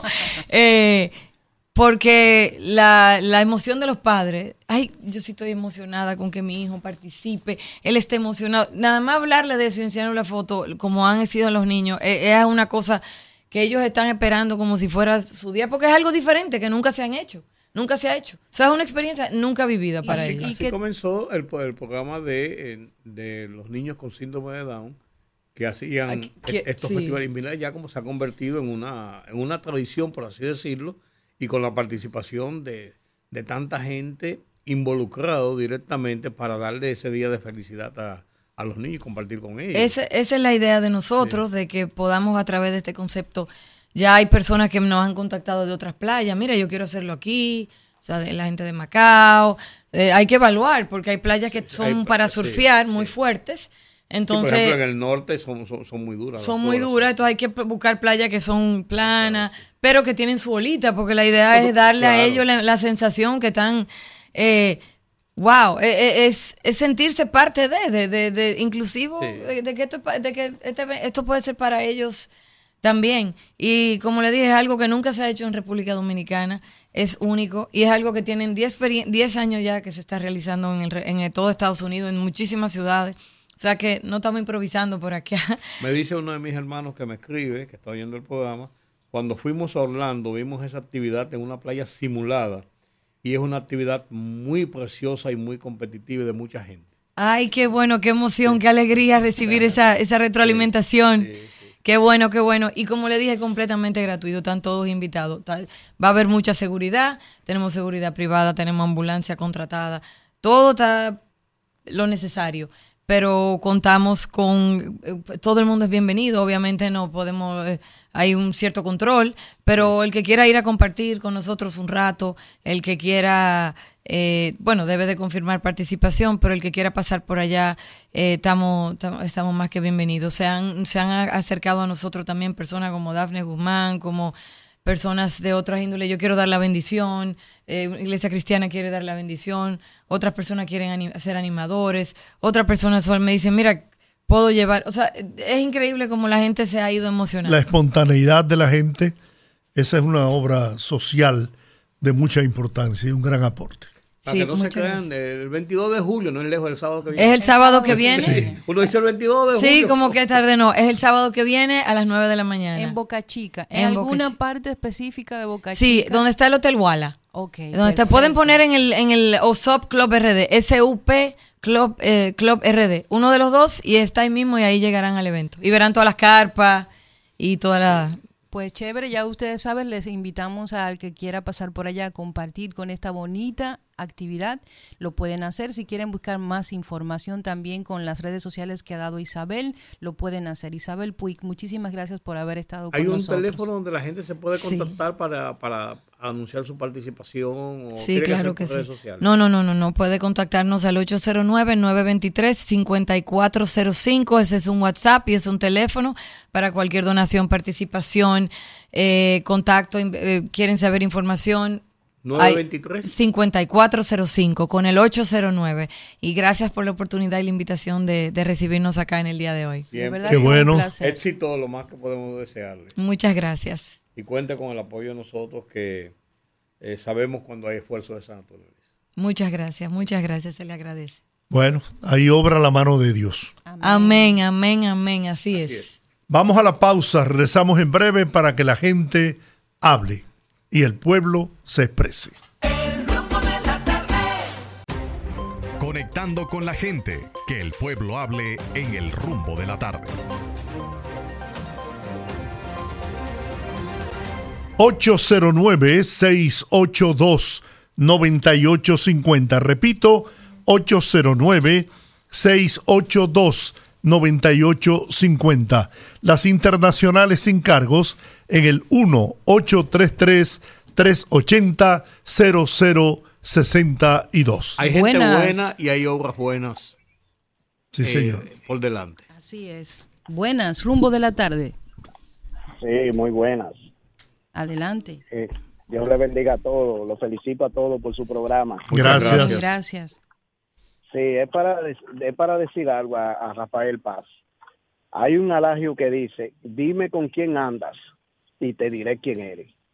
Aunque él tenga la decisión y aunque él tenga las buenas intenciones, que no se le olvide ese adagio. Muchas gracias. Gracias a usted por la sintonía. Línea Internacional, buenas tardes. Saludos familias de Puerto Rico. Aníbal, ¿cómo estás? Eh, Aquí en el país que un día hace un calor rompe piedra y el otro día hay un tornado. Mira, hoy las temperaturas aquí han estado bastante suaves, agradables. Sí, aquí también. Aquí yo yo yo yo, me- yo me peñiqué un par de veces hoy para, para ver si era verdad. Miren, me- quiero felicitar a, a Olga por lo que ella hizo con, con la mesa de la seguridad. Gracias, Aníbal. Creo que deben de, deben deben de, de ponerlo en un pedestal porque en verdad con e- ya con eso ella se ganó el, el trabajo el, el, el cheque del año completo para contrataciones ya me- no mentira. Bueno, tenemos otra mesa en unas dos semanas, ¿no? Así es, vamos a hacer esta esto de la mesa ciudadana con eh, cada cierto tiempo y la próxima vamos a tratar el tema haitiano desde un punto de vista holístico. Vamos a ver Bueno. desde el histórico, psicológico, cultural, muchas cosas que vamos a analizar ahí. con eh, con ese yo iba a escribirle a usted sobre eso porque con ese tema yo tengo yo tengo una una una pequeña duda una intriga y me- yo después hablo con usted mejor porque lo que vi ahí me espantó pero anyway Ok, con reglamento. Mire, esto, Rafael Paz ya se ve que es un político maduro, pues ya sabe mentir, ya miente, miente y no se come la S. A él le impusieron, a él le quitaron la candidatura a senador. No me con, no con ese cuento de que de que él maduró, no, no, mentira, déjese eso, mi hermano. Y Rudy, Dímelo. yo, eh, busquen la declaración que dio Rubén Bichara Ajá. esta mañana en el programa de A Diario sobre cuando le preguntaron sobre el problema eléctrico. Y yo creo que ese señor, pues podrá hacer lo que sea, pero de esa materia él sabe. Y lo que él dijo yo creo que es bastante cierto. vamos a hacer la diligencia, Aníbal. Entonces, perfecto, gracias por sí, la sintonía. Buenas, rumbo de la tarde. Sí, señor, buenas tardes. Qué bueno que lo cogieron. Cuando suena mucho psicólogo, que a veces eh, es- son gente que necesitan la llamada, que lo atiendan. Ustedes, Gracias. Tú me escuchas, tú ves. O- Oiga, eh, ay, ay, doctor George, y ustedes ahí, oiga, no tienen eh, el almirante seco, le, no nos mandan el agua por la tubería ni por el DH. Está todo el mundo buscando galoncitos de agua en un sector casi clase media, eh, y la gente no tiene agua. A Fellito Suberví, que mande a averiguar aquí en la carretera Mella. Eh, no me cierren, eh, que tengo que decir otra No, cosa no, también. nunca Sí. jamás. Le escuchamos. Oiga, oiga, que en la carretera Mella, frente a Villa Liberación, ahí es que está, eh, es que están los encargados de abrir la llave del agua de aquí. Y ni por DH la abren, ¿sabe por qué? Porque tienen como cinco camiones vendiendo agua. A Fellito Suberví, que mande a prohibir eso, para que manden el agua. Ninguno de estos sectores tienen agua. Es todos los días la queja en, en los programas de la tarde también. La gente no, no está en, en ninguno de estos sectores de la carretera Mella. De la Mella para acá, nada más en los edificios hay agua. Ah, de- después de, la- de, de la Emirate Solares para acá, no hay agua en parte y ya tienen más de 20 días que ni siquiera no la secan el agua. Oye, y entonces otra cosa que yo le quería decir al doctor George, oiga, cuando este señor Rafael Paz fue el que estuvo en, la, en el Consejo de, de los Industriales, ahí fue cuando se hizo la reunión eh, para eh, los aumentos de sueldo y eh, el sector sindical con ellos. Y Rafael Paz era el representante de ellos. Y fue con el maletín preparado eh, y lo investigaron. Y era a pedir que no que, que se le quite la cesantía a la a la clase trabajadora. Y Leonel Fernández a ese lo mencionaron. Y yo y yo sin mentirle oí cuando Leonel Fernández lo mencionó y dijo no puede ir como candidato con nosotros porque él está él está en contra de la clase trabajadora yo lo oí cuando Leonel lo dijo Muy Yo bien. oí. Gracias. Sí. Enemigo de él. Y que no manden el agua de noche. que la manden de día sí el agua Muy bien, muy bien. Muy buenos, buenas tardes. Buenas tardes, doña Olga, don Georgie, Rudy, el equipo. Este Saludos. lado, ¿Cómo están ustedes? Más bien que un loco. Don Georgie, Sí. lo que pasó el sábado aquí en la provincia de Independencia fue algo apoteósico con el lanzamiento de la precandidatura a senador de nuestro amigo Kennedy Vargas.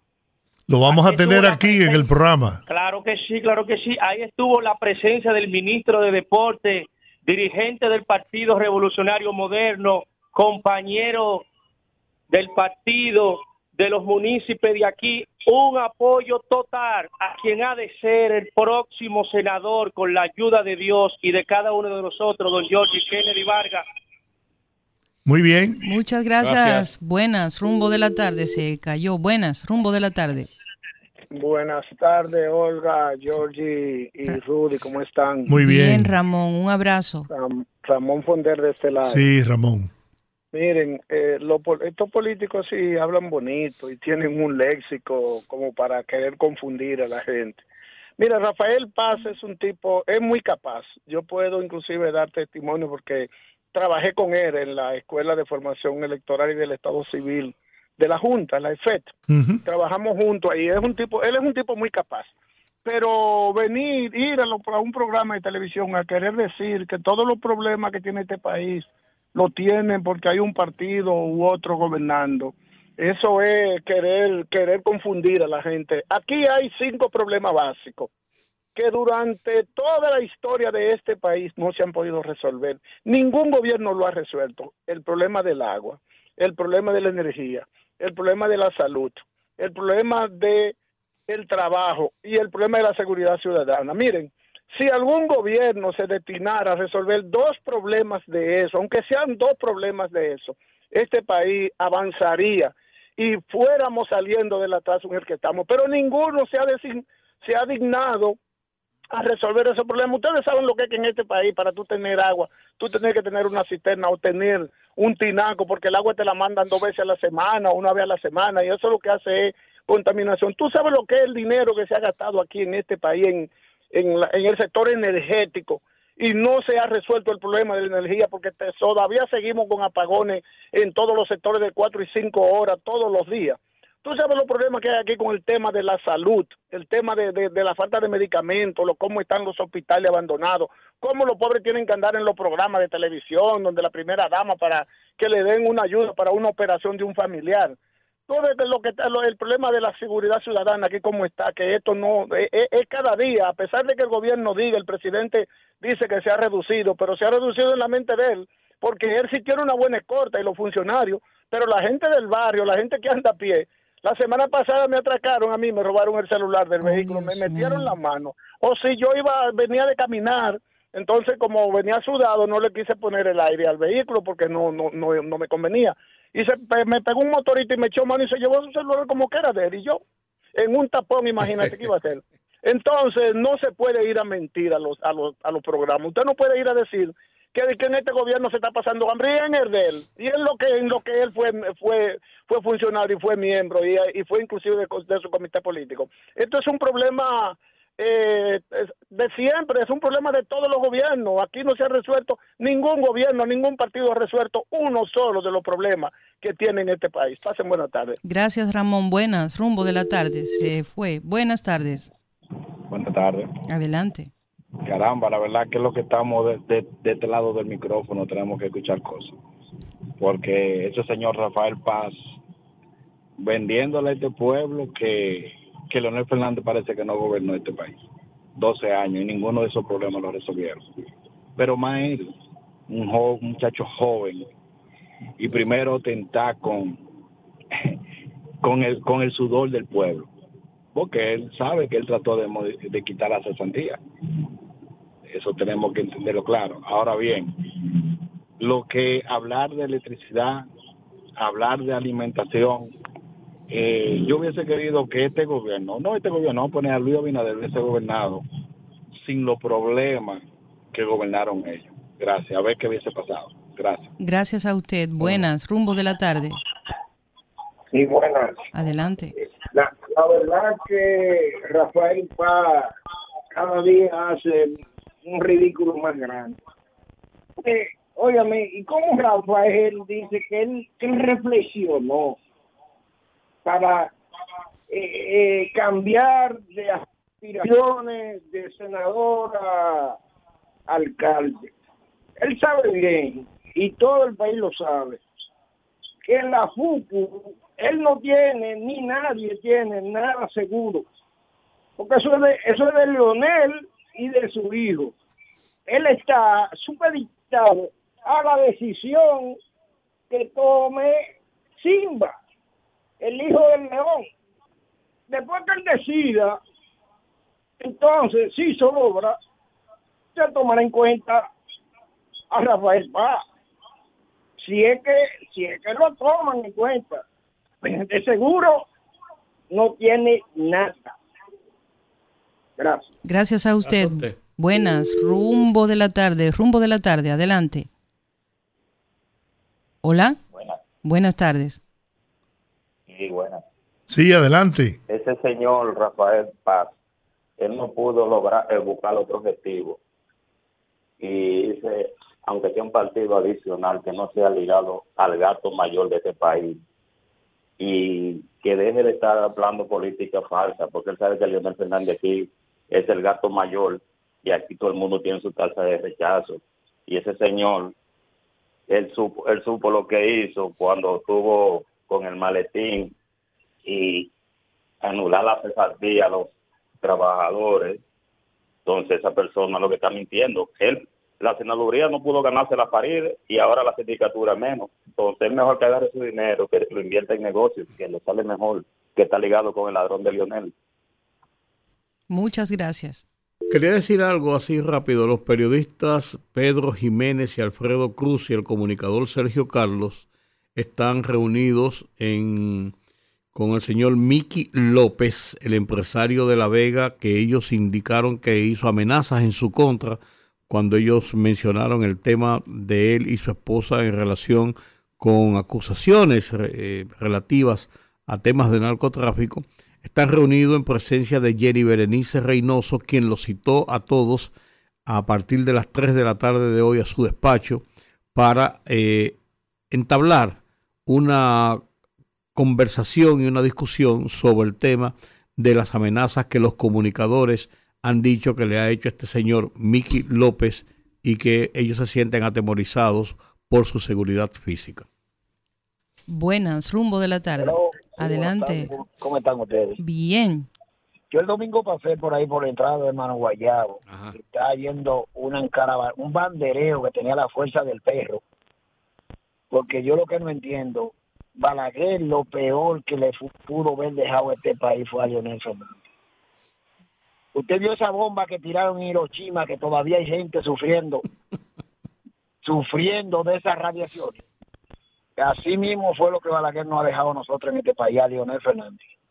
Yo le dije a él que ese partido deberían cambiarle el nombre. Deberían poner el partido del chino Bichán, porque ahora parece un chino prieto.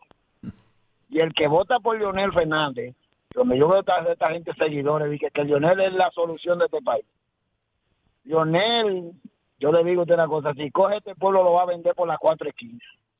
Porque un hombre que acabó con 32 empresas de este país, la cartonera, la vidriera, todo eso lo vendió. Y la barrigol la, la regaló. ¿Mm? Y cuando yo oigo gente hablando que Lionel es la solución, que Lionel va a bajar la comida, que esto no lo arregla nadie. Porque usted no me va a decir a mí que la roca que yo estoy comprando a 370 pesos, Lionel me lo va a poner a 200 a la funda de 10 litros. Muchas gracias. Gracias. Buenas tardes. Buenas tardes, Ramón Fernández, en Santo Domingo Este. Adelante, Ramón. Bienvenido. Saludo ahí, Olga y Georgie, el, el saludo especial ahí a don Rudy, que le tengo mucho cariño. Muchas gracias. Bueno, mira, a mí yo siento muchas veces, siento mucho temor a veces, yo siento mucho temor de que vaya otra vez por la incapacidad de muchos de los funcionarios del gobierno de, de, de Abinader, con tan buena intención nuestro presidente, y la incapacidad de muchos funcionarios, así como Obra Pública, así como el de Agricultura, y muchos de ellos permitan el paso de Leonel Fernández y vamos a decirle el PLD de nuevo, que son más de la mitad de esos mismos ladrones indicados por la justicia, están al lado de Leonel. A veces uno siente temor de que eso suceda de nuevo, de que se instalen de nuevo en el país y vean al ciudadano dominicano como masoquista y digan, ah, pero a esta gente sí le gusta, vamos a darle ahora de lo que a ellos les gusta, ahora sí le vamos a dar de lo que a ellos les gusta, que es robo y corrupción. Muchas gracias. Gracias a usted por la sintonía. Buenas. Buenas. Línea internacional. Sí, eh, sobre lo que dijo Leonel, criticando al presidente que va todos los lunes al palacio, eh, eso es una cosa muy grande, que él vaya los lunes ahí, porque no se recuerda que él iba a Barahona, donde Quirino, con pelibotita todos los fines de semana, y venía cargado de, de allá para la capital. En fin, que y él escondió que él iba, y el presidente va públicamente. Sopla. feliz tarde. Feliz tarde. Buenas. Rumbo de la tarde. Buenas tardes. Adelante. Saludos a los tres. Yo le Hey, Fernando Arturo. Mira, eh, yo tenía preparado mi discurso para responderle al señor Paz. Incluso le escribí algo ahí a, a Rudy. Sí, sí, sí. sí. Pero Lo que pasa es que lo vi, lo vi tarde. no, no, y te entiendo. Pero el pueblo le, le ha contestado. Eh, eh, yo soy bombero 24-7. Ese es el medio más efectivo que yo tengo de sustento. Tengo otras cositas, pero es de eso es que yo vivo. Y puedo dar testimonio de que el 911 está dando un excelente servicio en cada estación de bomberos, casi en, en más del 50% hay una ambulancia del 911 en, el, en todo el país. Y puedo dar testimonio, y soy un hombre serio, como bombero, soy un hombre muy serio, soy, o sea, yo no hablo mentiras.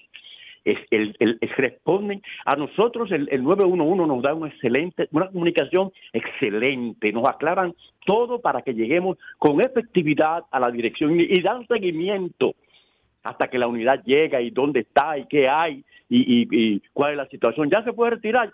Y así mismo pasa con las unidades de ambulancia, con la policía, con la DGC, con todos los que componemos el 911. O sea, eso es mentira. El 911 no ha colapsado. Pero, ¿qué podemos esperar de un seguidor de Leonel Fernández? Habla de favelas, favelas que ellos crearon, una juventud abandonada, una niñez, una niñez de, de pongamos, de, un año, olvidemos de lo que nacieron, de un año abandonado durante 20 años, llenando el país de banca, de puntos de drogas, porque era un narcoestado lo que teníamos con el gobierno del PLD, un, un, un, un, un des- de- de- desbaratador de todo, un, al revés, o sea, en, lo- en todo lo convertía en oro, pero para él, o sea, vender el, bien del pueblo, la- las propiedades del pueblo, pasarse 12 años robando y pretenden que la gente le va a creer. Bueno, el pueblo le dio la respuesta a través de su programa. Muchas gracias y buenas tardes. Buenas tardes. Gracias, Hola, rumbo de la tarde. Buenas tardes, distinguida Olga. Estimado, bienvenido. ¿Cómo estás? Todo bien. Rudy, Bien aquí. te aprecio mucho. Muchas gracias. Y Georgie Rodríguez. Bien. Fijaos bien, señores. La ironía de la vida es terrible. Acabando de terminar su alocución, el señor Paz, hubo una noticia de que ustedes tiraron ahí de CC Media. El Putin va a tomar represalia porque le mataron dos civiles. ¿Y cuántos civiles mató Putin? Y así mimito en esa línea es que va ese señor, hablando cosas que por usted tener un privilegio de discernir las cosas muy ordenadas, no le da derecho a mentir y a decir lo que no debe decir. Fíjense bien, yo tomé un estupor cuando en el programa de un amigo de ustedes, Uchirora, la misma semana, publicaron una, un video de qué difícil. Sí. Y cuando ese señor, de la barba blanca, dijo lo que dijo del candidato de la PUPU, oiga, yo sentí como algo, porque hay que tener vergüenza en la vida. Para usted, está bien que en política el pragmatismo y- y- y- se, se ejecuta demasiado, pero a veces uno tiene que tener un ápice de vergüenza y de dignidad para que el que lo ensucia ayer no venga a limpiarlo de mañana. Estén bien. Muchas gracias. Buenas, rumbo de la tarde. Buena. Adelante. Bueno, ¿qué es lo que pasa con Leonel Fernández? Él gobernó tres periodos en este país, ¿verdad? Sí. Y parece que los chilitos que, que, que se llevó se le están acabando. Porque Leonel tiene que saber que ya es su, su cuadra de ladrones, ya nosotros no la queremos, ya nosotros abrimos los ojos. Muchas gracias. Gracias a usted por la Gracias a usted. sintonía. Hoy es tan brillante nuestro oyente. Buenas, rumbo de la tarde. lo que están. Buenas tardes, bienvenido a de este lado. Bienvenido. Sí, dice la Biblia que el que esté libre de pecado que tire la primera piedra. En este país es difícil el que pueda hablar eh, así, decir yo soy un hombre serio. Bueno. Leonel vendió las empresas. Este gobierno es el gobierno de los empresarios. Aquí muy poca gente tiene oportunidades que no sean los empresarios. Y al bombero que llamó, que diga que él es un hombre 24, un hombre, un bombero 24-7, pero no que es un hombre serio. Pase buena tarde. Buenas a usted. Saludos. rumbo de la tarde. Hasta se cayó la que seguía. Buenas. Sí, buenas tardes. Adelante. Alexander por acá de la autopista Duarte. Bienvenido, Alexander. Ah, estoy llamando para decirle que estoy escuchando la locución de el señor Paz, pero que sepan que ya este pueblo ha despertado, que no estamos en los años de antes, que si Lionel ganara, él va a gobernar con los periodistas, ¿con quién va a gobernar? Con los mismos que acabaron este país. Así que no se evitan, que no van. Gracias, Muchas Alexander, gracias. por la sintonía. Buenas. Rumbo de la tarde. Buenas tardes, Brito de las Américas. Brito, bienvenido. Gracias, ¿cómo están todos? Más bien que un loco, Brito. Oh, verso es importante. Mire, yo pienso que precisamente la experiencia de Leonel Fernández con tres años de gobierno, que independientemente de algunos errores que haya cometido, independientemente del capricho que tengan otros partidos políticos, creo que es lo que mejor le puede convenir al país, porque esa, esos 12 años de experiencia no pueden tirarse por el suelo en una situación en que se encuentra el país hoy. Eh, se habla de que de las empresas del Estado, pero hay que pensar cuántas empresas tenía dejó Trujillo en el 61 y cuántas quedaban cuando llegó Leonel Fernández al poder. ¿Quiénes quebraron las otras? ¿Quiénes vendieron el CEA, por ejemplo? Yo que soy de Villa Altagracia. Los terrenos del CEA de Villa Altagracia fue Balaguer que se lo pasó a Cítrico y a, y a, y a eh, Agrodelta, que era de Jacinto Peinado, no fue Leonel Fernández. La fábrica de papel no fue Leonel Fernández que la quebró. Molino Dominicano está funcionando hoy porque hábilmente pudo pasar a capitalizarse. Y las dos o tres empresas que pudieron capitalizarse, que fue lo que hizo Leonel Fernández, ese dinero se ve a través del FOMPER. Entonces, ¿qué es lo que están hablando, gente? Primero hay que investigar para usted hablar con fundamento.